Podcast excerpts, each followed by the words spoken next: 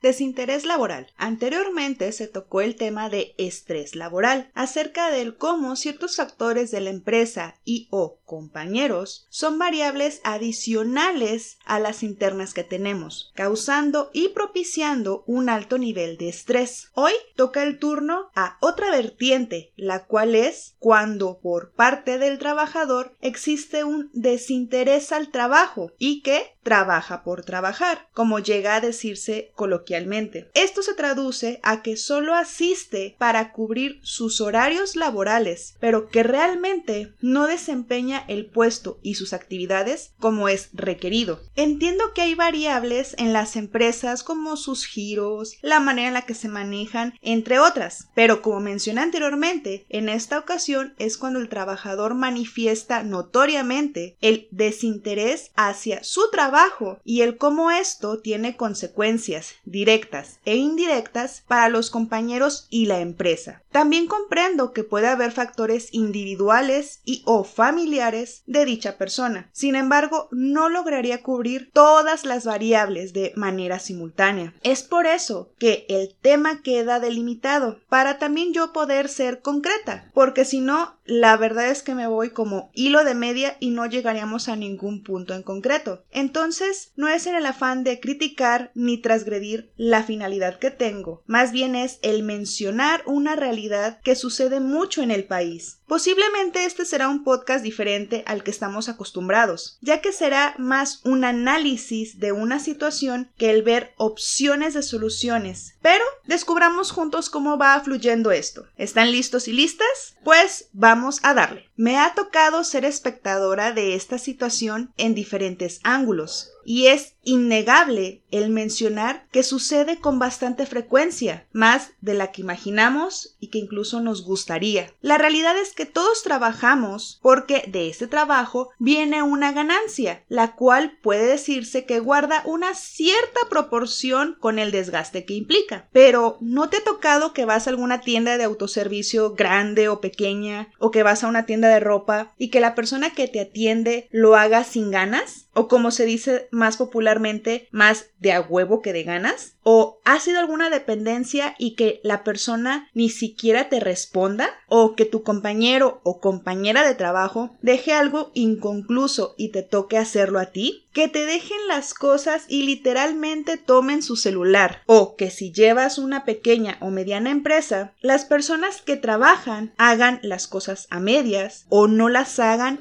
o de plano apliquen el abandono laboral, dejando el trabajo tirado? Posiblemente respondieras afirmativamente a más de una de estas preguntas. Y tal vez te estés enojando recordando alguna anécdota. Pero respira profundo y continuemos. Este tipo de actitudes y comportamientos pueden verse en trabajadores de diferentes edades. No es propio únicamente de una determinada edad, sino más bien de un pensamiento. Por mí, el jefe o la empresa está ganando. Entonces tengo que tener más beneficios, ganar más y que yo decida. Mm, no, déjame decirte que no es así. Es parte de un conjunto. La empresa existe, eso abre un lugar de trabajo, el jefe o la empresa ganan y tú también. Eso es lo que yo pienso. Y si realmente se aplicara como todos un equipo, podría ser mejor. Y no es que sea una utopía, pero implicaría mover cimientos muy arraigados y muchas malas prácticas. Pero, en fin, no es algo que está de más el mencionarlo. Otra cosa es que todos tienen muy claros, entre comillas, sus beneficios y las obligaciones de la empresa. Pero, ¿sabes lo que te toca como trabajador o trabajadora? Revisemos algunos puntos que se mencionan en la Ley Federal del Trabajo. Cumplir las disposiciones de las normas del trabajo. Desempeñar el trabajo bajo la dirección del patrón o representante. Ejecutar el trabajo con la intensidad, cuidado y esmero apropiados y en forma,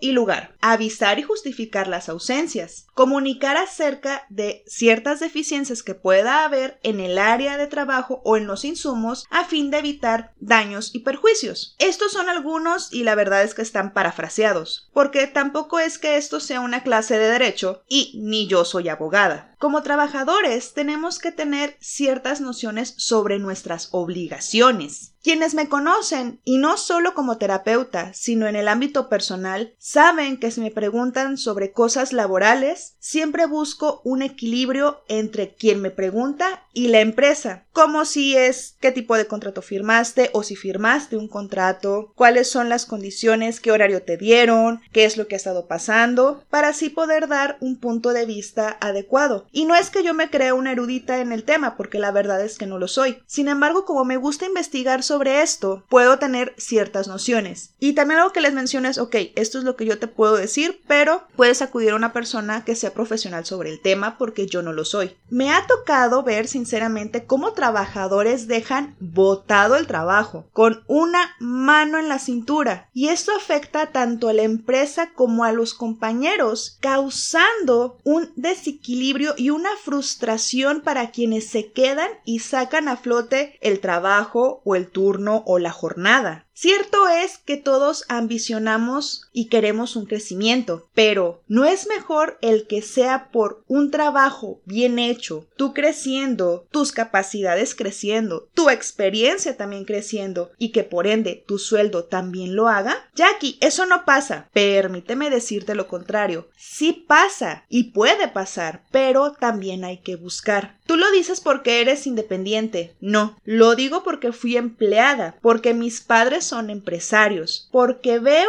y sé sobre el trabajo de mi hermana, de mis amigos, de mis amigas y porque también fui reclutadora de personal. Por eso mencioné al inicio que he sido espectadora en diferentes ángulos. Sobre esta parte de que fui reclutadora de personal, recuerdo de una manera muy clara lo que sucedió en una ocasión con una chica que hizo abandono laboral. La empresa que me contrató, después de haber generado todo lo que es el perfil del puesto, las actividades y todo lo demás, yo me encargaba de las entrevistas y también de la aplicación de pruebas psicométricas. Entre las personas que entrevisté, hubo una chica que cumplía con el perfil, que salió bien en sus pruebas y que quedó contratada. Firmó un acuerdo de confidencialidad, también un reglamento interno de la empresa, todo lo que tenía que hacerse. Ella entró a trabajar, sinceramente no recuerdo bien, pero pongamos, entró un lunes, cumplió su turno, al día siguiente no asistió al trabajo, no se comunicó con la empresa, se le habló y no contestó, el miércoles tampoco fue y tampoco se supo nada de ella. Se intentó comunicar con ella, incluso yo misma le marqué y no contestó en ningún momento el celular ni volvió a dar señales. Entonces vi en vivo la frustración tanto de el dueño de la empresa como de las demás personas que trabajaban. El giro era sobre diseño publicitario y el personal se estresó mucho porque tenían que sacar una carga de trabajo bastante fuerte de un cliente que era nuevo para la empresa. Entonces esto causó mucho estrés, causó que las personas que ya estaban trabajando ahí tuvieran que quedarse más tiempo para trabajar y poder sacar a flote, como mencioné anteriormente, el trabajo. Esto es abandono laboral. Sus razones pudo haber tenido. ¿Cuáles son? Hasta la fecha no lo sé, ya han pasado muchos años y fue algo que jamás supo la empresa ni supo nadie. Pero ver el lado de la empresa y el lado de quienes se quedaron, sí pensé como qué mala onda de esta chica que a lo mejor no le importó. ¿Cómo es la conclusión? Considero que una posibilidad de que todo esto disminuya, aunque sea un punto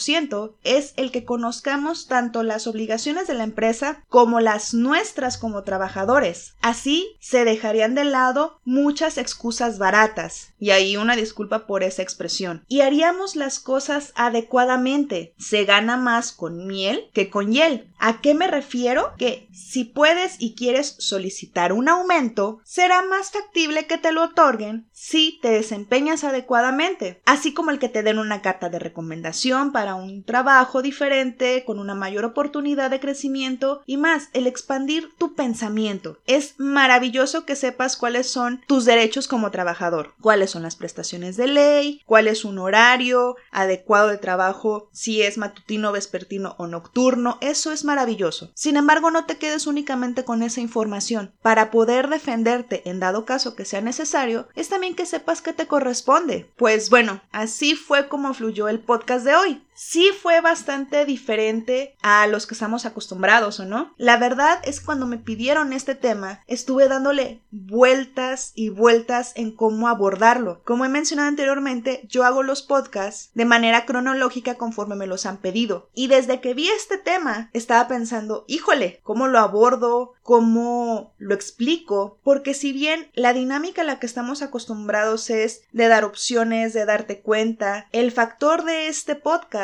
era más como sobre una situación que pasa en las empresas o en los pequeños negocios que también llega a pasar. Entonces dije, bueno, a lo mejor personas no están dispuestas como a a veces a aceptar esta parte que tienen un cierto desinterés, entonces a partir de ahí es un poco complicado o un mucho el que tomen esta información. Es por eso que decidí que fuera de esta manera.